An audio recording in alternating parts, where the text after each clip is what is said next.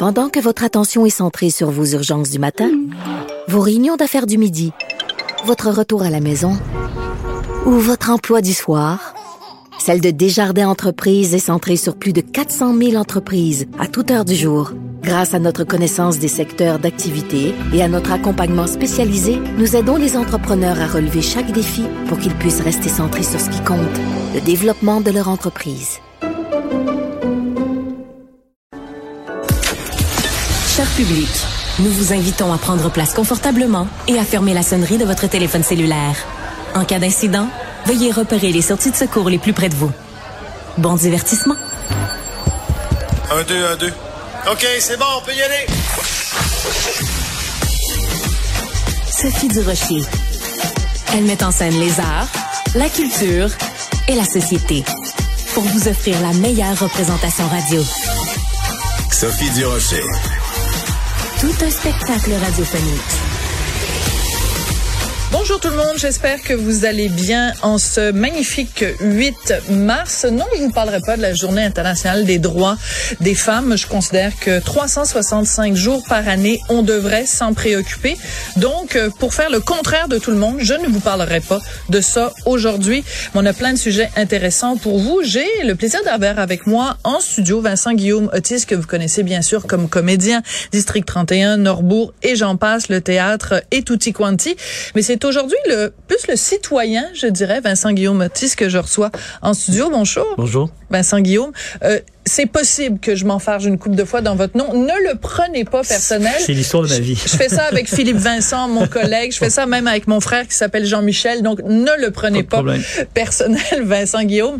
Euh, vous êtes là aujourd'hui pour nous parler d'un événement qui s'intitule D'un œil différent. Ça oui. va avoir lieu à l'écomusée du Fiermont du 15 au 26 mars prochain. Mm. La meilleure chose, c'est que vous nous expliquiez c'est quoi cet événement-là et pourquoi vous avez décidé de vous impliquer comme co-président d'honneur. Mais tout d'abord, œil différent, c'est avant tout un organisme, il faut, faut, faut le dire, euh, qui, euh, qui se voue à la promotion puis à la, à la visibilité des artistes qui vivent avec une déficience intellectuelle ou avec un trouble du spectre de, du spectre de l'autisme. Et euh, le principal événement de cet organisme-là, c'est d'organiser cette semaine qu'on appelle d'un œil différent, qui est le, le même nom que l'organisme. Et c'est une semaine qui se passe à l'écomusée du Fiermont. Et c'est une semaine de, de, où il y a des événements, une semaine multiculturelle, multiculturelle où euh, on expose une centaine d'artistes et durant cette semaine-là, il va y avoir une foule d'activités comme des performances, euh, mmh. des activités de rencontres, des des, euh, des activités avec des groupes scolaires. Euh, le but en fait de l'activité, c'est vraiment de créer une, un lieu de rencontre entre la population et ces artistes incroyables, ces artistes pardon incroyables qui vont qui parlent à travers leurs œuvres.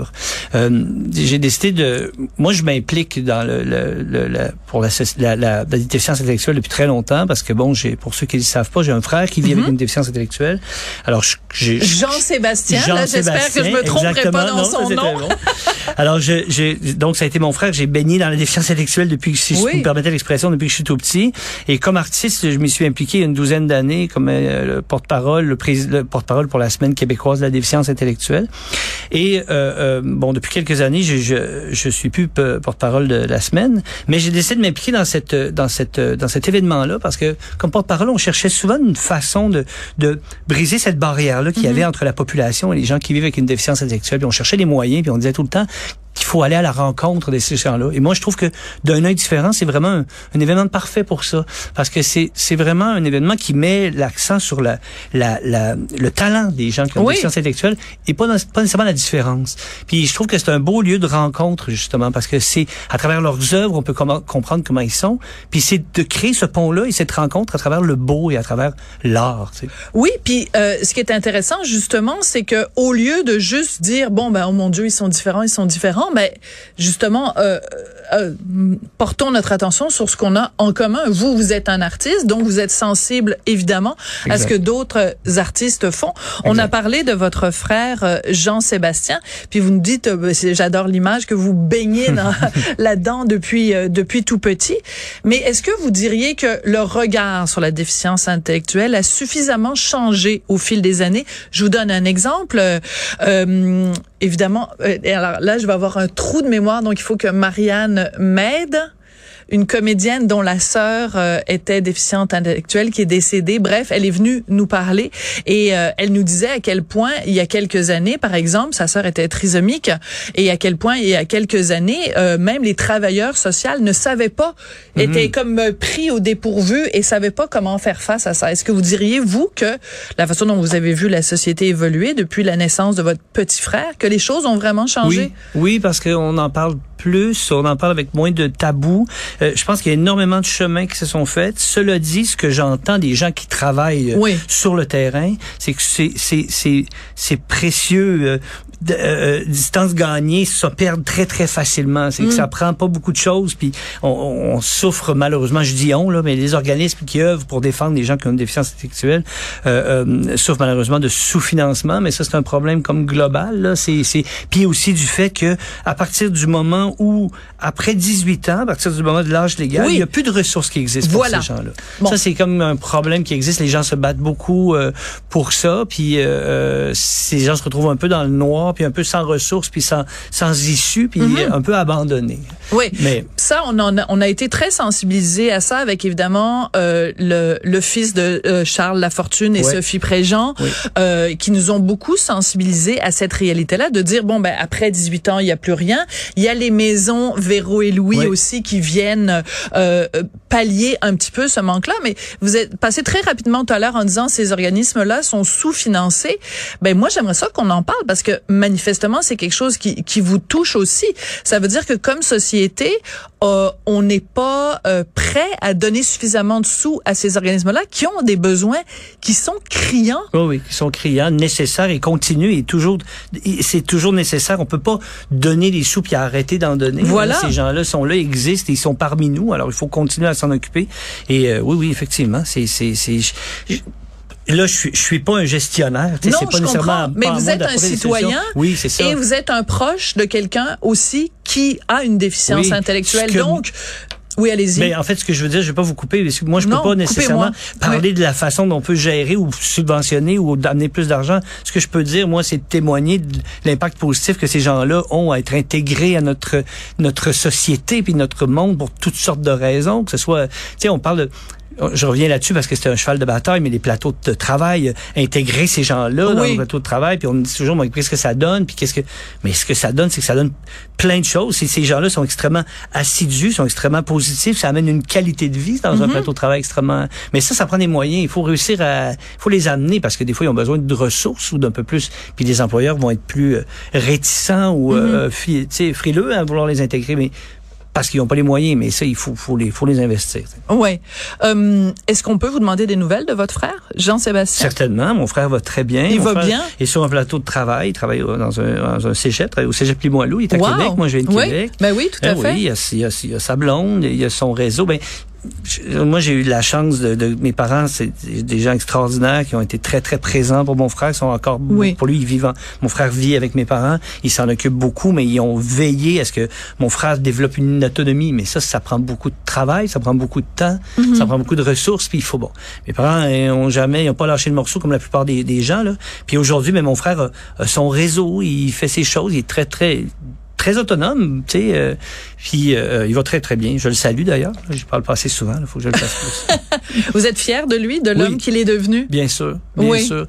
Mais euh, je- oui, oui vraiment. Puis je pense que c'est, c'est, je veux pas ramener ça à moi, mais je pense que c'est mutuel. On est fiers Ouais. l'un l'autre de ce qu'on est devenu. Mais je, je, je sais pas, c'est quelqu'un qui, qui prend la vie de, de, de avec tellement de de, de, de résilience. Tu sais, Hmm. Moi, je suis très inspiré par tout ça. Là. C'est quelqu'un qui avance puis qui en fait, moi, je disais tout le temps simplement, c'est ces gens-là veulent pas prendre la place de personne. Puis j'ai l'impression que par peur ou par méconnaissance, on, on se dit, mais là, que, ils n'ont pas, l'intérêt de, de, de, de pousser. Ils veulent juste faire partie, de être dans, être intégré. Mon frère, ça a juste toujours été ça, être là, tu sais, avec nous. Puis, fait que oui, oui, je suis très fier de, je suis très fier de ce qui est devenu, oui, vraiment.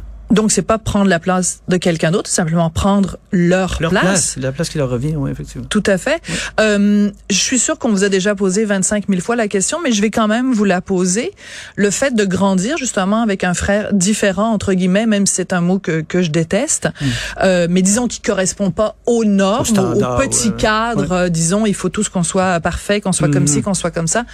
Euh, comment ça a nourri, disons, votre travail de comédien? Dans quelle mesure ça vous a appris justement à euh, peut-être être plus ouvert sur la vulnérabilité humaine ou euh, une certaine fragilité peut-être que vous, Hmm. vous a- à laquelle vous, vous avez été exposé et à laquelle d'autres comédiens ont moins été exposés? Ben, vous avez vous avez utilisé le mot ouverture. Je pense que c'est un peu la clé. Euh, Ouais. Moi, je, je pense qu'un un acteur qui donne, c'est un acteur qui est capable de s'ouvrir. Puis s'ouvrir, ça veut pas juste dire s'ouvrir au moment d'une scène ou de tourner une scène. Ça veut dire de s'ouvrir à son environnement, à son entourage.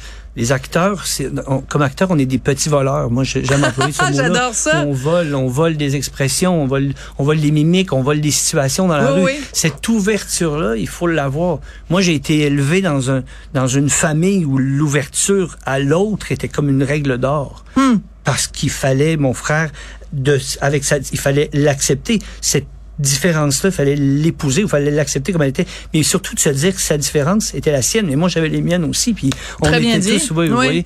Alors, euh, fait je pense, moi, d'avoir été élevé là-dedans, ça m'a permis de développer ça, cette espèce d'ouverture-là, qui Mm. est humaine, mais qui est nécessaire, comme dans mon travail d'acteur. Je, je pense que oui.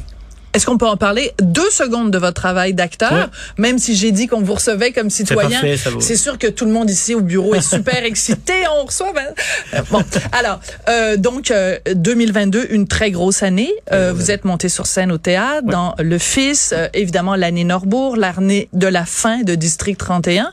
2023, c'est l'année de quoi pour vous? Et 2023, c'est l'année d'une chose que, dont je peux pas parler encore. Bon, ben là, on pensait avoir un je vais que non, là, je suis, je suis vraiment pieds pieds et poings liés. Là, je peux pas rien dire, euh, mais je vais commencer à, à- à tourner euh, cet été ou vers la fin du printemps, début de Oui. l'été, une nouvelle, une nouvelle série télé. Je peux, je peux juste dire ça. Ah, Euh, fin de l'été, une nouvelle série oui, télé. oui, c'est ça. Ça devrait être ça. Ah, en tout cas, dans super. ces eaux-là. Ça, je pense que je peux le dire. Non, mais ça, c'est bien. Ça, Oui. c'est bien. Déjà, ça, c'est bien. Oui, mais surtout Ouais. 2023 pour moi, ça a été, je pense, l'année d'une espèce de pause puis d'un recul. Je, je, je tiens à le mentionner parce Oui, que oui, j'ai travaillé beaucoup moi dans les six dernières années. Puis comme vous le dites, ça a été district, là, ça a été district 31, ça a été Intense. pour moi très intense, mais très riche, très. J'ai beaucoup grandi à travers ce projet-là, mais on parle quand même de près de 120 à 125 jours de, de tournage par année, plus les autres tournages que j'avais à côté. Oui. En six ans, j'ai fait à peu près 750 jours de tournage, qui est beaucoup. Une bonne année d'acteur, un 750, acteur qui travaille énorme. beaucoup, un acteur Ouais. qui travaille. Puis je dis ça pour les gens à la maison là, qui peuvent peut-être pas figurer, mais euh, un acteur qui travaille 30, 40, 50 jours de c'est une grosse année. Moi, j'ai eu la chance. Oui, parce qu'il y a les textes, il faut apprendre les textes, il y a les c'est ça. répétitions, il y a tout ça. Exactement. Voilà. Puis les textes, c'est des, tu sais, on les apprend. Moi, j'avais en moyenne entre 60 et 15 et 100 pages de textes à apprendre par semaine. Je sais pas comment vous Euh, faites. Moi, je serais même pas capable d'apprendre quelque dans Ben, ça une page devient une habitude. On Oui, finit oui, par trouver des trucs. Ouais, c'est ça. Mais donc, tout ça pour dire Oui. que j'ai, je suis sorti de ça et j'ai eu comme l'envie d'avoir une, de me donner, de, me- de me permettre d'avoir une pause pour me, parce que ça a été ça, mais ça a été aussi Norbourg, la sortie du film Norbourg. euh, Ouais. euh, euh, puis ça a été une année très très riche. Puis là, j'ai voulu comme me, je parlais tantôt d'ouverture puis de, tu sais, quand je disais qu'on était des petits voleurs, Ouais. prendre le temps de me ressourcer, de revenir aux Mhm. sources. Pour moi, revenir aux sources, ça a été d'être au théâtre, mais ça a été après le théâtre, donc qui a fini en novembre, de vraiment me retirer, sortir des radars. Là, je Vous êtes reviens. capable de faire ça? Il faut que je le fasse. Oui. J'essaie de le faire dès que je peux. J'essaie de le faire. C'est la première entrevue que je donne là, depuis la fin du théâtre avec Merci, vous. merci. Je l'ai fait pour ça. Non, mais ce que je veux dire, c'est que c'était important pour moi aussi, je pense. Oui. Moi, je suis de de l'école euh, de pensée des acteurs où je pense qu'il faut être capable de sortir un petit peu, de disparaître un petit peu pour mieux Mm. réapparaître après. Moi, je, moi, je, je trouve qu'on me moi, je trouve qu'on m'a trop vu. Moi, je, à un moment donné, j'ai fait là, il faut qu'on arrête de voir ma face pour l'oublier, pour pouvoir mieux revenir, pour pouvoir épouser comme un personnage. Donc, je me suis donné cette espèce de, de temps-là. Puis je, me, je, je tiens à dire, là, parce que je veux pas avoir l'air prétentieux, j'ai pu me le permettre, j'ai fait le choix, puis je suis très Voilà. chanceux, puis j'apprécie. C'est un le- choix aussi. Oui, oui, c'est un choix. C'est un choix aussi. Bon, en tout cas, moi, je peux vous dire, on n'est pas tanné de voir votre face, Vincent Guillaume-Motti. Ça a été vraiment un plaisir. Et je veux quand même redonner tous les Oui. détails parce que c'est vraiment pour cette raison-là que vous êtes venu nous voir et je l'apprécie. D'un œil différent, donc à l'éco-musée du Fiermont du 15 au 26 mars prochain pour une euh, vraiment une très très bonne cause et vous en êtes euh, le co-président d'honneur. Merci Oui. beaucoup. Oui, venez, puis il y a vraiment des très belles œuvres qui sont aussi à vendre, je tiens à le dire. Fait Ben oui. peut en acheter Ben oui, c'est une très bonne occasion en effet de prendre, euh, de mettre des œuvres sur nos murs. Merci Exact. beaucoup, Vincent me fait plaisir, Guillaume-Motti. merci. Merci.